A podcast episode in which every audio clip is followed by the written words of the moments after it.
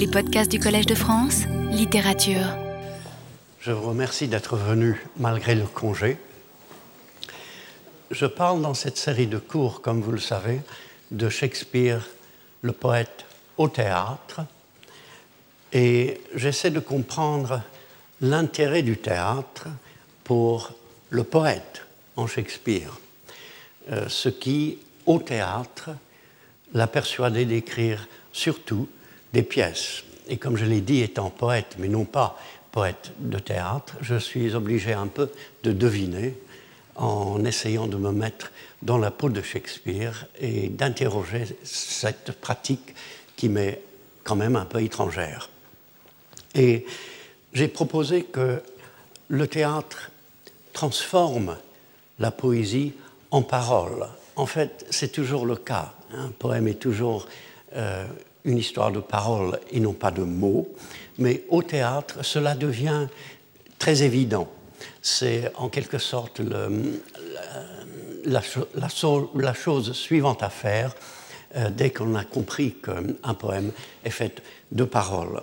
Et le théâtre transforme donc la poésie en parole et permet au poète de chercher la parole de l'autre et de renoncer aussi au moi lyrique et d'atteindre une sorte de moi dramatique que je pense que nous pouvons tous euh, comprendre et même un simple poète, euh, poète euh, a de temps en temps l'impression de d'exister non pas dans son lyrisme, mais comme une sorte de drame où plusieurs jeux sont en conflit ou en harmonie, mais de toute façon présents euh, dans, euh, dans, le meilleur des cas, dans une sorte de polyphonie. Ça lui permet aussi de multiplier les points de vue avant d'essayer de les ordonner. Cela lui permet aussi de s'aventurer dans la conscience des autres, même dans celle des personnages secondaires et tertiaires, comme je le dis de temps en temps. L'exemple que je donne toujours, c'est le premier meurtrier dans Macbeth. J'ai proposé aussi, enfin j'ai suggéré, que le théâtre, qui est un monde matériel, d'acteurs, de décors, euh, de costumes, permet au poète de voir se dérouler en un milieu concret la totalité de ce qu'il conçoit, des idées les plus éthérées aux réalités les plus quotidiennes, et que le théâtre serait même, je l'ai dit à propos en particulier des deux gentilshommes de Vérone et d'un vers d'un des gentilshommes, une sorte de rêve éveillé, une matérialité qui est en même temps un spectacle. Les comédiens ne sont pas les personnages qu'ils incarnent, le décor n'est qu'un décor, les costumes sont d'emprunt, etc. Une matérialité qui est en même temps un spectacle, euh, un lieu et un temps où tout change. Et le signe le plus complet du changement possible de notre réel. Je pense que c'est surtout cela qui a attiré Shakespeare vers une forme de poésie euh, qui n'était pas, disons, lyrique. J'ai parlé aussi de la façon dont Shakespeare œuvre en dramaturge, même dans ses poèmes, en particulier dans les sonnets. Les sonnets avec leurs personnages qui échappent néanmoins au lecteur de façon particulièrement intéressante, y compris le plus intéressant de tous les personnages, euh, celui qui parle dans les sonnets, le poète du recueil, qui dit je, mais qui n'est pas Shakespeare ou qui n'est pas Shakespeare de façon simple. Euh, les sonnets avec leur récit, qui échappe également au lecteur euh, et qui, qui invite le lecteur en quelque sorte à reconstruire le récit pour lui-même, sachant qu'il va se tromper. Avec aussi leur manque de dénouement, qui refuse de satisfaire le lecteur et qui l'incite à réfléchir. Comme je l'ai dit, s'il y a un ouvrage de Shakespeare où le dénouement est problématique, c'est bien les sonnets. Et je parle maintenant des trois pièces à problème. J'ai déjà parlé de Troilus et Cressida. Les trois pièces à problème pour voir qu'elles prolongent le travail des sonnets sur les rapports troubles entre l'amour et la luxure, euh, sur l'inconnaissable de l'être humain et sur notre besoin d'un dénouement. Et pour euh, montrer aussi que c'est le poète en Shakespeare, celui qui fait de la poésis, qui crée, qui forme, qui lui permet de comprendre les données contradictoires de chaque pièce, comprendre dans les deux sens du mot, et de créer un sens et un espoir dans Trunus et Cressida, mesure pour mesure, tout est bien qui finit bien, un sens et un espoir que les critiques shakespeariens ne voient euh, généralement pas. Et c'est le poète en lui, le faiseur de formes, qui, ayant posé les problèmes, euh, lui permet de les résoudre. On sent la présence de Shakespeare, poète, partout dans Mesure pour mesure, qui date probablement de 1604 et dont je vais parler aujourd'hui et la semaine prochaine. Hélas, il n'y aura pas de congé la semaine prochaine non plus. Et c'est une histoire complexe et je m'abstiendrai de vous la raconter parce que je sais qu'il est très difficile, euh, vous êtes d'accord, il est très difficile de suivre une histoire que quelqu'un vous, raconte comme ça. Je dirais simplement, au cas où vous ne connaissiez pas l'histoire, j'espère évidemment que vous connaissiez bien la pièce, mais au cas où elle vous soit inconnue, je dirais simplement qu'au début, euh, et la situation du début est tout à fait simple, le duc de Vienne, voyant la corruption de sa ville, fin de partir en voyage et confie son pouvoir à Angelo, Angelo le mal nommé, pour qu'il réforme les mœurs des citoyens. Et l'austère Angelo commence par appliquer les lois selon leur interprétation euh, la plus stricte. Le duc resté en réalité à Vienne, observe tout sous le déguisement d'un moine. L'intrigue, en réalité, même dite de façon horriblement prosaïque, comme je viens de le faire, l'intrigue est déjà intrigante. Et on sent la présence de Shakespeare poète, d'abord dans certains passages ouvertement poétique, dans le sens le plus bref du, monde, du, mot, le sens que nous donnons tous au mot, même sans réfléchir. Des passages poétiques qui portent le sens et les émotions de la pièce. Lucio se présente au couvent pour annoncer à Isabelle, diable, il y a encore des noms, euh, pour annoncer à Isabelle, une novice, que son frère Claudio a été arrêté et condamné à mort pour avoir eu des relations sexuelles avant le mariage avec sa fiancée et lui avoir fait un enfant. Claudio est la première victime de la justice d'Angelo. Et Lucio, au lieu de le lui dire simplement comme je viens de le faire, touché par une sorte d'inspiration naturelle, lui dit ceci. Your brother and his lover have embraced, as those that feed grow full, as blossoming time that from the seedness the bare fallow brings to teeming foison, even so her plenteous womb expresseth his full tilth and husbandry.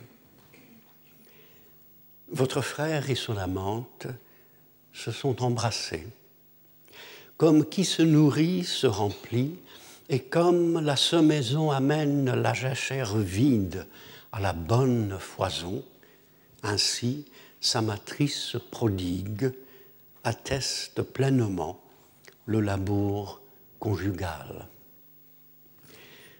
Pourquoi ce passage est-il irrésistible, comme un grand poème concentré en cinq vers. Il évoque premièrement la natura naturans, la profusion de ce qui nous entoure et qui s'exprime avec exubérance dans teeming, foison, plenteous, abondante, foison, prodigue.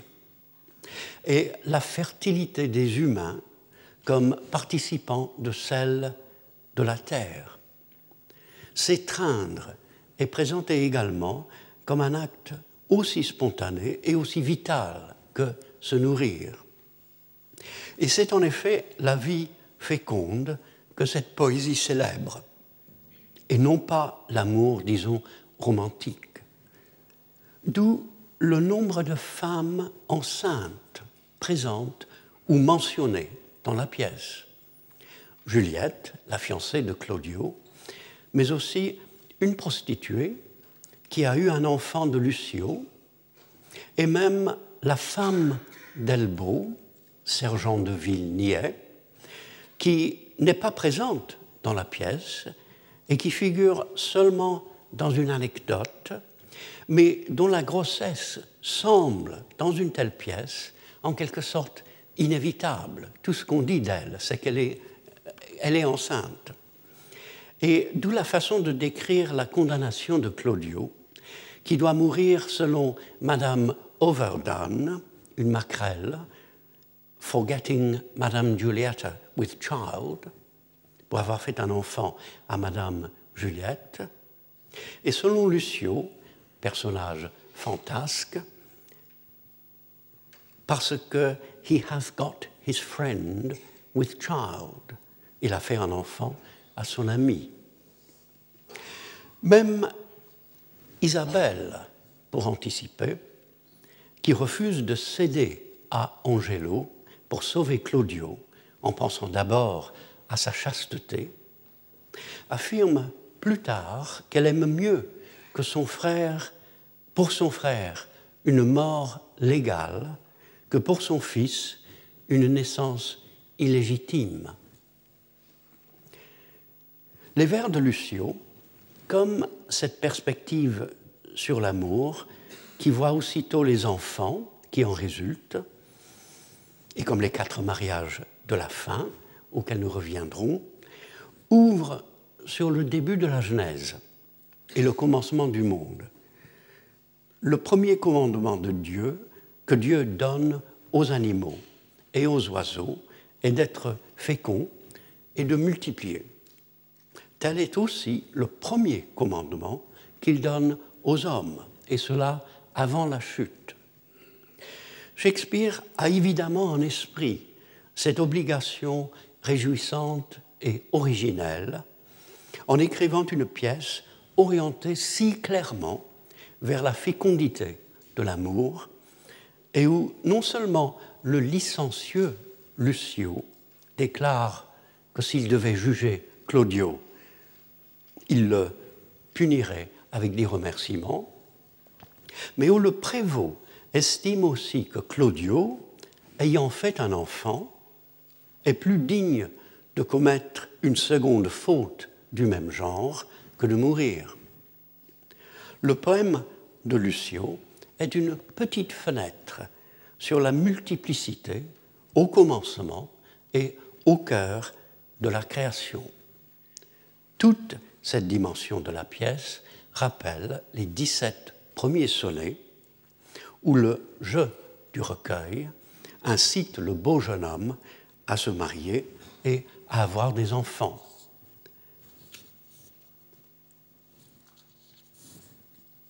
La force du poème vient aussi du fait que la conduite de Claudio, si elle ne mérite pas la peine de mort, est reconnue malgré tout comme une faute, par le duc, par Juliette, sa fiancée, et par Claudio même, et du fait que c'est Lucio qui parle. La critique a bien vu la beauté du passage, mais elle suppose que Shakespeare le, le confie à Lucio, malgré sa frivolité et son libertinage, parce qu'il n'y avait personne d'autre à qui le confier. On est un peu étonné de trouver chez les critiques à la fois l'idée que Shakespeare est un écrivain insurpassable et qu'il est aussi parfois un peu incompétent. Faire parler ainsi, cependant, un des personnages qui représente un des personnages qui représente l'autre face du désir, la prostitution, les maladies vénériennes, la séparation entre sexualité et amour, c'est montrer, outre la complexité de Lucio, la coexistence possible d'attitudes et d'émotions contradictoires, une sorte de nostalgie devant la vision d'un amour qui participe de l'œuvre de la nature tout entière, devant la fécondité des humains et de tous les autres êtres vivants. De la part d'un homme dissolu et apparemment irrémédiable comme Lucio, même le fait de dire votre frère et son amante se sont embrassés, plutôt que on fait l'amour ou on couchait ensemble, est émouvant.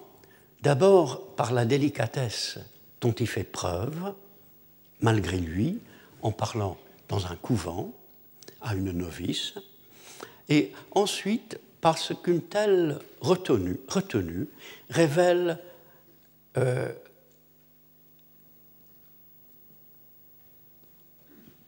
aussi un désir probable d'innocence très bien caché au fond du personnage, au fond de Lucio. Dans le deuxième passage, Isabelle, qui pour sauver son frère Claudio a promis à Angelo de lui rendre visite la nuit, sachant que Marianne, la fiancée avec laquelle Angelo a rompu pour des raisons d'argent, va prendre sa place, répond ainsi à la question ironique du duc. Quelle nouvelle avez-vous de ce bon lieutenant He hath a garden circummured with brick, whose western side is with a vineyard backed, and to that vineyard is a planted gate that makes his opening with this bigger key. This other doth command a little door, which from the vineyard to the garden leads. Il a un jardin circonmuré de briques, dont le côté ouest s'adosse à un vignoble. Et devant ce vignoble est une barrière de planches qui s'ouvre au moyen de cette grosse clé. Cette autre clé commande une petite porte qui, du vignoble, conduit au jardin. Il est curieux, dans une pièce où nul autre lieu n'est décrit avec précision, et où même la prison, présente pendant beaucoup de scènes, n'attire pas la poésie de Shakespeare, de tomber sur tous ces détails apparemment superflus. Quelle importance pour nous que les murs soient de briques et la barrière de planches, que le vignoble soit à l'ouest, que l'on ait besoin de deux clés de grosseurs différentes. Notons d'abord, cependant, la valeur métaphorique du lieu. Pour atteindre la luxure d'Angelo, si bien cachée sous un dehors de moralité inflexible, il faut ouvrir les portes successives de son être. Le jardin et le vignoble étant des lieux où fleurit cette fécondité que célèbre l'amour, pratiquer la sexualité comme Angelo compte le faire, revient à nier au cœur même de la nature son abondante réalité. Surtout, le vignoble et le jardin étant des images bibliques, inévitablement pour les premiers spectateurs de la pièce, traverser le vignoble pour pénétrer enfin dans le jardin, c'est apporter la luxure jusque dans le signe, le reflet même de l'Éden. Les vers d'Isabelle, pour elle si pratiques et très loin de la poésie, représentent en image la chute de la sexualité, la dense matérialité du lieu qui se construit peu à peu et pour laquelle Shakespeare inventa le mot circummude, oppose à la tristesse de l'idée le plaisir que nous avons au toucher du réel, au grain de la matière. L'importance des vers d'Isabelle est de concentrer dans des images quotidiennes qui nous attirent le drame de la pièce entière, le passage de l'amour sain à l'amour malade. On comprend, à lire mesure pour mesure, pourquoi Shakespeare explore la sexualité avec une obstination que l'on aurait pu tenir pour obsessionnelle et avec une angoisse que certains peinent à comprendre dans Hamlet, Troilus et Cressida, mesure pour mesure, et les sonnets. Si la sexualité est au cœur de la joie de la création, elle est incontournable. Le rôle des personnages comiques de la pièce, Lucio, un gentilhomme sot et libidineux qui s'appelle Froth, un macro et une maquerelle, le rôle de ces personnages comiques est en partie de railler toute tentative pour supprimer même ces manifestations les plus déréglées. Et son abus est particulièrement grave puisqu'il frappe le principe même de la vie et altère, pour Shakespeare, l'élan originel et au fond religieux du naturel. Les maladies vénériennes qui reviennent sans cesse dans certains de ses ouvrages ne témoignent pas d'une vue déformée des problèmes éthiques et sociaux de l'époque, elles sont la face sinistre, le versant déchu de la santé essentielle. On le voit avec le plus de clarté dans Mesure pour mesure et aussi dans les sonnets, qui commencent, à bien y penser, par l'engendrement et se terminent par les bains chauds où l'on cherche à guérir la syphilis.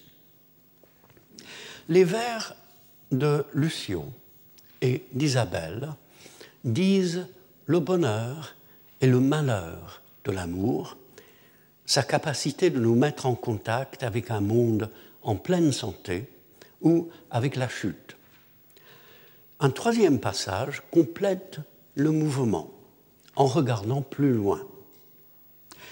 Vers la fin d'une longue série de scènes qui se déroulent presque exclusivement dans la prison, le duc, qui va bientôt enlever l'habit de moine qui lui a permis de se déplacer incognito dans Vienne et, et qui est sur le point de tout résoudre, regarde soudain par la fenêtre et dit au prévôt Look, the unfolding star calls up the shepherd. Put not yourself into amazement how these things should be. Yet you are amazed, but this shall absolutely resolve you. Come away.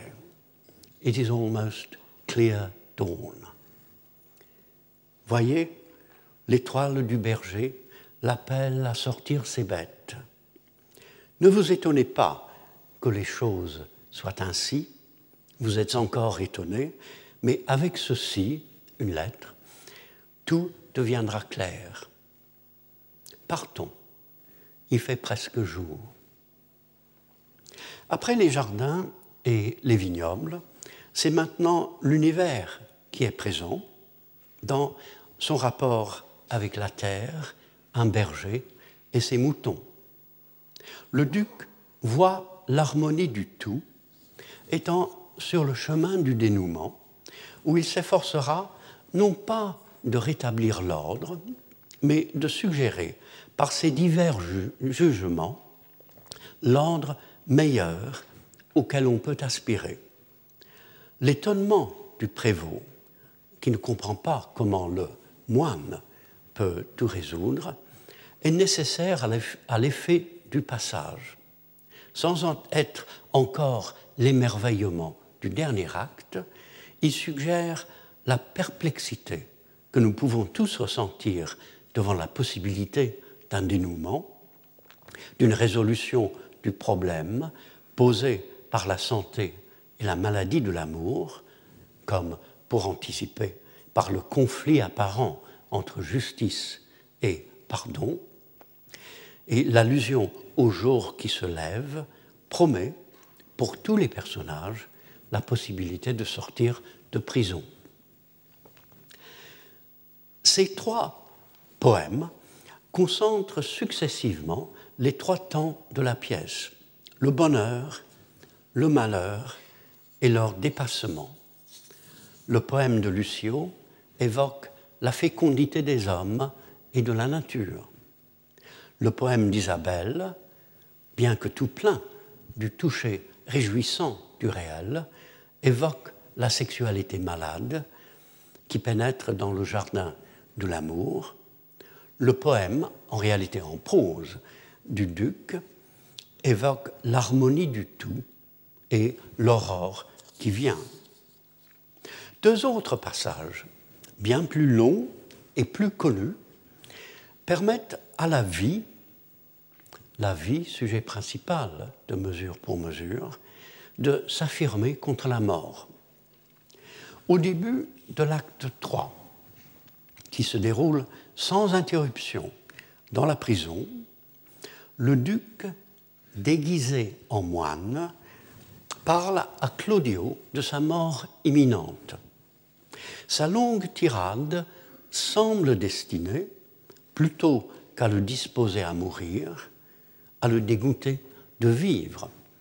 Et les critiques demeurent perplexes devant un pessimisme du genre, je cite, Seuls les fous peuvent tenir à la vie, qui ne représente ni la pensée du duc, ni celle d'un moine, ni celle de la pièce. Comment l'expliquer Notons d'abord que le duc ne cherche pas à préparer Claudio à la mort, puisqu'il sait qu'il va le sauver. Il doit donc avoir un autre dessein en lui parlant ainsi. Il lui conseille de renoncer à tout espoir de pardon. Be absolute for death. Résolvez-vous à mourir. Et réunit ensuite à son intention tout ce que l'on dit d'habitude sur la nature décevante de la vie. Nous fuyons la mort, mais nous courons sans cesse vers elle. Nous cherchons toujours ce que nous ne possédons pas en négligeant ce que nous possédons. Nous n'avons ni jeunesse ni vieillesse, car nous passons la première à rêver l'avenir et la seconde à regretter le passé. Notre noblesse est liée inextricablement à la bassesse et ainsi de suite. Il inclut certaines idées auxquelles il ne croit assurément pas. Nous sommes asservis, par exemple, à l'influence des étoiles, et nous n'avons pas d'être, n'étant que des milliers d'atomes issus de la poussière. Il est vrai que le duc ou le moine qui fait parler peut bien admettre que la vie est sujette, sinon au flux des astres, du moins à toutes sortes de hasards, et que l'homme a été formé de la poussière de la terre. On sent même le sérieux de ce passage par l'être et le non-être à cause du souvenir de tant de moments dans l'œuvre de Shakespeare où le verbe le plus commun révèle sa profondeur. Et parce qu'ici, dans les mots Thou not thyself, tu n'es pas toi-même, le verbe disparaît presque dans le maître du vers. Yet grossly fearst by death, which is no more, thou art not thyself.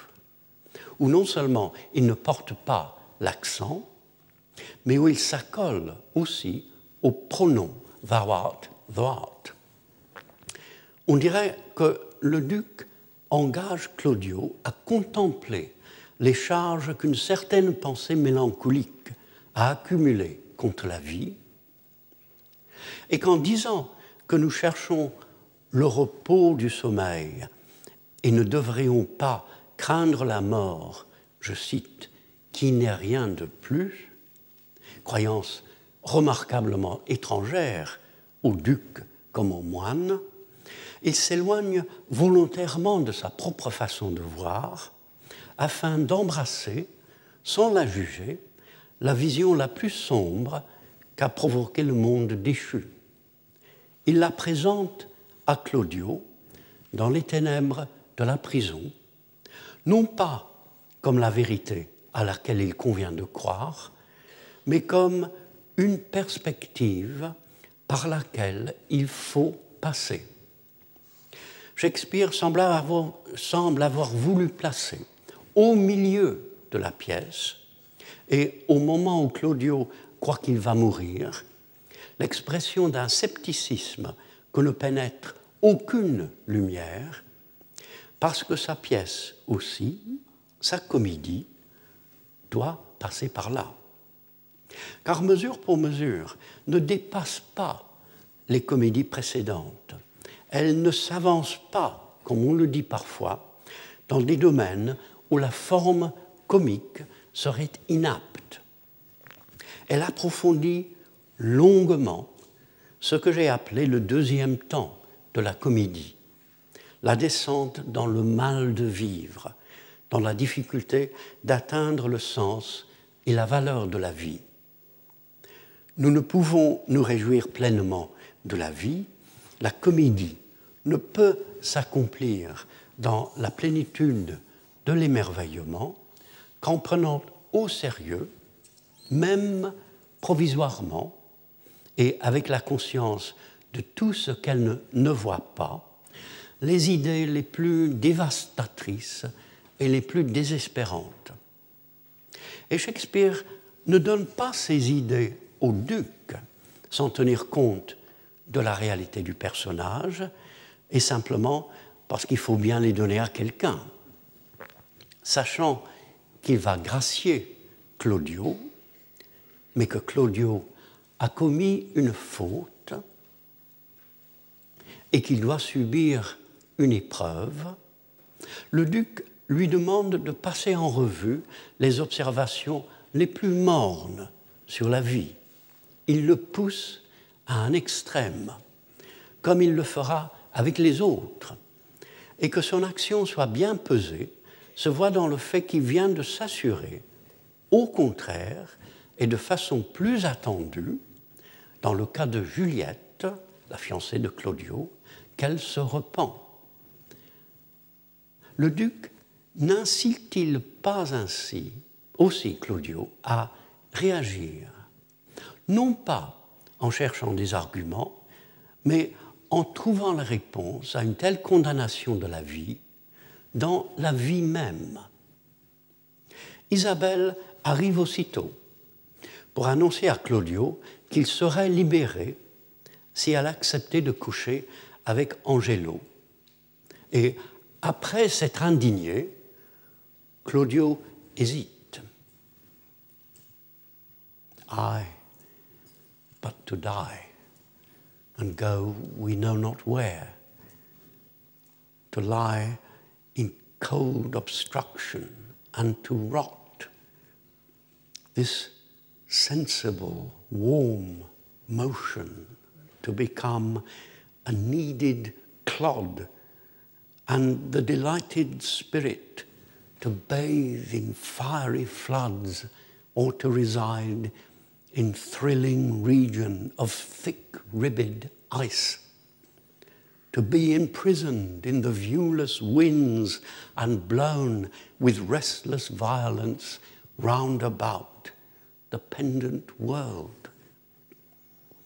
Oui, mais mourir, aller on ne sait où, coucher dans une froide impuissance et pourrir. Ce mouvement chaud et sensible devenu une motte pétrie, l'esprit qui se délecte, plongé dans des faux flots brûlants ou retenu dans des zones frigides de glace impénétrables, ou emprisonné dans les vents invisibles et lancé violemment et sans cesse autour du monde en suspens. L'idée de la mort chez Claudio est aussi fausse que celle de la vie chez le duc, étant fondée non sur une représentation mélancolique, mais sur les images que notre ignorance suggère à notre terreur. Encore une fois, une idée particulièrement désolante est nécessaire à ce passage par les ténèbres, et il est vraisemblable que Claudio, quelle que soit la manière dont il conçoit la vie après la mort, quand il y pense à tête reposée, laisse voguer ainsi son imagination quand il est persuadé qu'il mourra le lendemain. La beauté du passage, cependant, c'est que par sa crainte même de la mort, il redécouvre la vie. Il prend conscience de la joie du corps, plein de chaleur et de mouvement, en songeant à l'insensibilité du cadavre et à l'affront au corps animé qu'est la chose inconnaissable qui devient cette needed clod ou motte pétrie, étant presque aussi saisissante que le je ne sais quoi qui n'a plus de nom dans aucune langue de Bossuet. Il prend conscience de la joie de l'esprit, qui ne rejette pas la vie, mais qui s'y délecte, en songeant à sa mort vivante dans le feu, l'eau et l'air. Il se libère de la mélancolie que le duc accueille dans son discours. Il réaffirme la vie au fond de la prison. Et la complexité de ce moment décisif se voit dans le fait qu'il a en même temps horriblement tort, puisque sa méditation le conduit aussitôt à demander à sa sœur de se sacrifier pour lui. Rien n'est simple chez Shakespeare. Euh, non pas dans le sens que tout est complexe, mais que tout est au moins double. Euh, dans le sens qu'il offre au moins deux perspectives sur ce que dit un personnage. Et le fait même d'affirmer son amour de la vie pousse Claudio à vouloir que sa sœur se prostitue. Le sens de la pièce, sa forme profonde, passe en partie par ces moments riches en images et emplis de pensées. Le poète est également à l'œuvre dans l'intrigue où il procède comme on l'a bien remarqué, de façon particulièrement intellectuelle. Le premier vers de la pièce, après deux brève réplique, Escalus, Monseigneur, est déjà singulier. Of government, the properties to unfold, expliquer les principes du gouvernement. C'est vraiment bizarre comme le premier vers d'une pièce, surtout d'une comédie. L'ordre prosaïque des mots aurait permis un pentamètre cadencé. To unfold the properties of government. Une inversion simple aurait produit un très bon vers ayant ce premier degré d'étrangeté qui attire dans le monde légèrement autre de la poésie. The properties of government to unfold. La double inversion du, gouvernement, les principes expliqués, pour ainsi dire, paraît forcée et fait que la pièce entière commence par une préposition l'abondance du génie de Shakespeare est telle que la syntaxe est déjà miltonienne. Et je note en passant, puisqu'il s'agit de Shakespeare poète, que l'on remarque souvent, en lisant ces pièces, la présence en germe d'autres poètes anglais.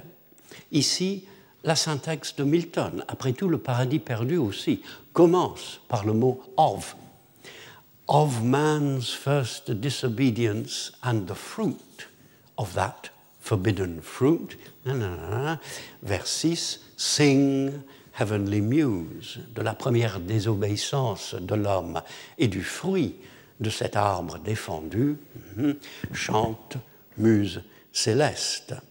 Et c'est un poème épique, comme je l'ai dit dans un cours sur Milton, un poème épique qui commence par la préposition of, de. Dans Troilus et Cressida, j'ai dit à propos du passage où Troilus, pensant à l'amour, euh, ou en réalité à la sexualité, parle de sensations si exquises qu'il pourrait en mourir, que cela annonce déjà une dimension de la poésie de Keats, et ainsi de suite. Et il faut arriver à la fin de la pièce pour comprendre que ce premier vers l'a décrit parfaitement, puisqu'elle va expliquer, déplier peu à peu les principes cachés de l'art de gouverner. Comme il suggère, l'adresse est ce que Polonius appellerait l'indirection du duc. Je note au passage que si cette première tirade commence dans les formes et nous éloigne du quotidien et du désordre, Shakespeare laissera bientôt entrer la confusion ordinaire et curieusement rassurante. Claudio évoquera à la deuxième scène les 19 zodiaques qui ont fait leur révolution depuis le début du laxisme à Vienne, alors que le duc parlera à la troisième de 14 ans. Au lieu de chercher l'explication, comme le font les éditeurs de la pièce, dans une erreur de copiste ou une négligence de Shakespeare, qui aurait oublié qu'il avait dit 19 au moment où il dit 14, bon, ne peut-on pas penser que Claudio exagère ou se trompe et que la contradiction et peut-être même l'incertitude sont celles de la vie? Le duc se servira en effet d'une série d'artifices pour dénouer les nœuds de l'action, comme il se sert d'une série d'artifices dans son tout premier vers. Au cours de son monologue en tétramètre à rime plate, qui termine l'acte 3, qui ressemble à un chœur et dont la prosodie plus élaborée lui permet de s'examiner avec un surcroît d'exactitude et d'analyser la situation avec précision, il dit Craft against vice, I must apply. Je dois, contre le vice, user de ruse. Comme le mot craft signifie aussi l'art, Shakespeare laisse comprendre que les manœuvres du personnage correspondent à celles du dramaturge, que nous sommes en présence de deux sortes d'intrigues, et que gouverner est effectivement un art. Le duc inventera des plans, comme l'écrivain, pour arriver à ses fins, et comme lui, il empêchera certains personnages de connaître tous les faits afin de les guider vers la plus grande conscience de soi et la plus profonde sagesse dont ils sont capables. Ils préfèrent imaginer des astuces sous un déguisement que de résoudre prématurément les problèmes en exerçant son autorité. Il est présenté, on le sait, comme une sorte de providence qui voit tout ce qui est caché, met tout en lumière, dirige l'action et conduit les personnages en partie à leur insu. Il est important aussi qu'ayant fait de quitter, fin de quitter Vienne, afin d'observer en secret le comportement de son lieutenant Angelo et la situation morale et spirituelle de sa ville, il entre aussitôt dans la prison. Il annonce au prévôt, dès son arrivée, I come to visit the afflicted spirits here in the prison.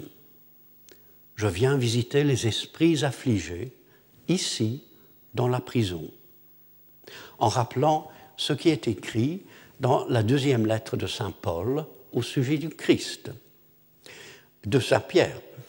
Ce rapprochement ne fait pas du duc une figure du Christ, heureusement, mais sert à clarifier le dessein qu'il se propose. Comme le Christ est dit avoir prêché aux esprits en prison, avoir apporté l'Évangile après la résurrection aux morts incrédules, ainsi le souci du duc, dans son rôle de moine, est de s'assurer que les coupables se repentent. Rencontrant immédiatement Juliette, il lui demande Vous repentez-vous, bel enfant? Et ajoute Je vous apprendrai comment interroger votre conscience. Dans une pièce où l'on voit d'habitude un conflit entre la justice et le pardon, il convient de noter cette troisième idée, le repentir, cet autre acte profond de tout l'être qui concerne non pas ceux qui jugent, mais ceux qui sont jugés. Les stratagèmes du duc ont une forme et par conséquent un sens qui se révèle peu à peu. On commence à les saisir en réfléchissant sur le langage d'Elbo. Comme beaucoup de clowns shakespeariens, Elbo démolit continuellement la langue anglaise et il est déjà intéressant de remarquer qu'il représente la loi, comme ces autres démolisseurs que sont Dahl dans Peine d'amour perdu et Dogberry dans Beaucoup de bruit pour rien.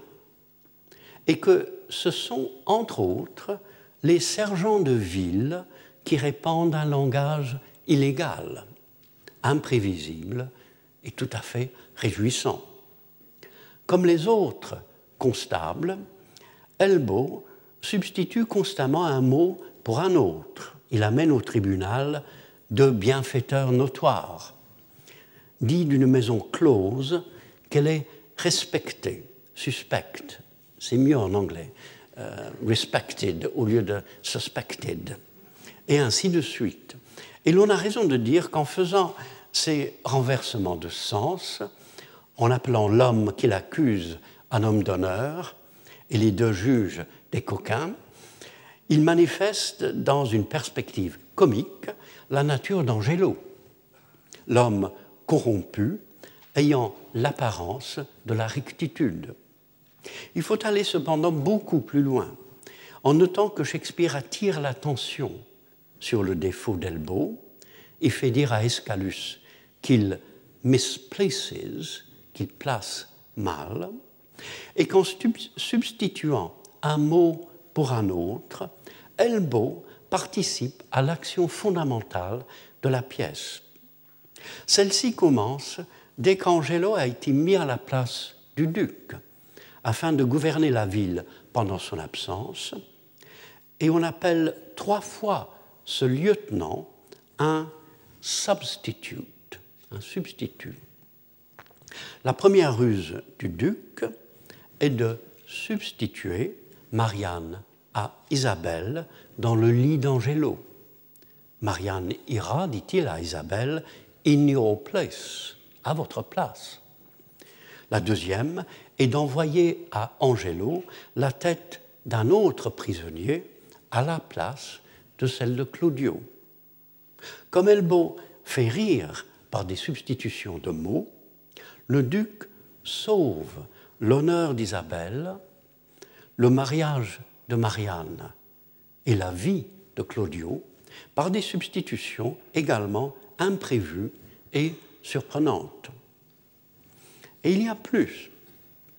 Lorsqu'Angelo lui dit que son frère est condamné par la loi, Isabelle lui répond ainsi Why, all the souls that were were forfeit once, and he that might the vantage best have took found out the remedy. How would you be if he which is the top of judgment should but judge you as you are? Oh, think on that. And mercy then will breathe within your lips.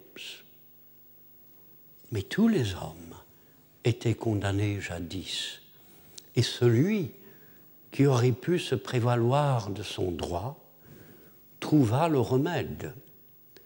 Où en seriez-vous si celui qui est la justice même vous jugeait tel que vous êtes? Oh, pensez à cela, et alors vos lèvres souffleront la pitié. On compare ces paroles à celle de Portia devant Shylock dans Le Marchand de Venise. Though justice be thy plea, consider this, that in the course of justice none of us should see salvation. We do pray for mercy, and that same prayer doth teach us all to render the deeds of mercy. Bien que ton argument soit la justice, considère ceci, que selon la justice, aucun de nous ne verrait le salut. Nous prions d'être pardonnés et la prière nous enseigne à faire acte de pardon.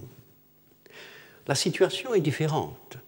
Portia s'adresse à un plaignant, Isabelle à un juge. Mais dans les deux cas, la précision de la perspective religieuse est remarquable. Et Isabelle ajoute quelque chose en évoquant, au détour d'un vers, la crucifixion. Si mesure pour mesure considère les rapports entre justice et pardon, elle ne suppose pas que tout problème disparaît dès que l'on suppose, euh, dès que l'on choisit de pardonner plutôt que de punir.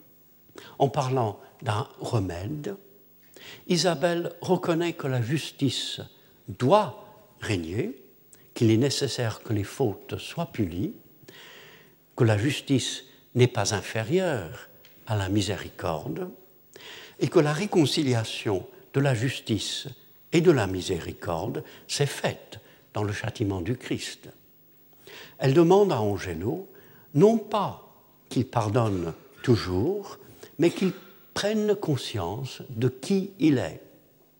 Ne peut-on pas penser aussi qu'en faisant une si brève allusion à la mort de Jésus, elle termine la liste des substitutions? À la place du duc, Angelo. À la place d'Isabelle, Marianne. À la place de Claudio, Ragosin. À la place de tous les hommes, Jésus. C'est encore le signe du génie organisateur de Shakespeare. Bon, la semaine prochaine, je continuerai de parler de mesure pour mesure en examinant le sens du titre, qu'il me semble que l'on a mal compris, et en, étudiant la pièce en tant que comédie. Je vous remercie. Retrouvez tous les podcasts du Collège de France sur www.collège-de-france.fr.